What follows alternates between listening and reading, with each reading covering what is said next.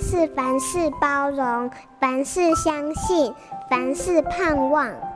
幸福家庭练习曲。请问是小强的家长吗？今天他在学校跟同学打架，校方要我通知你。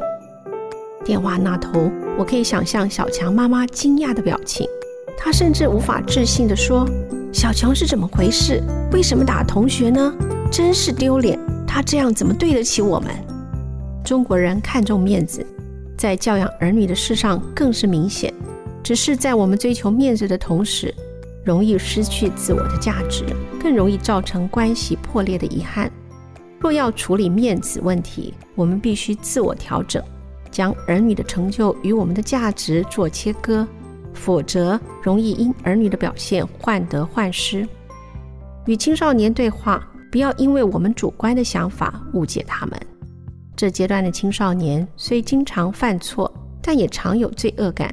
当青少年做错事的时候，父母容易情绪激动，失控中若以负面言语来责备孩子，更会加深他们的挫折感。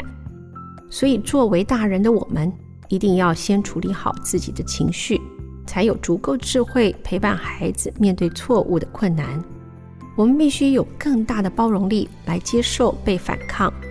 并提醒自己，不要过度看重面子，而是在乎孩子的心比什么都重要。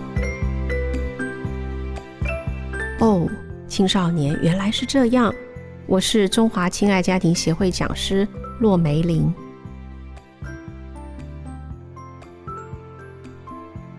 本节目由好家庭联播网台北 Bravo FM 九一点三。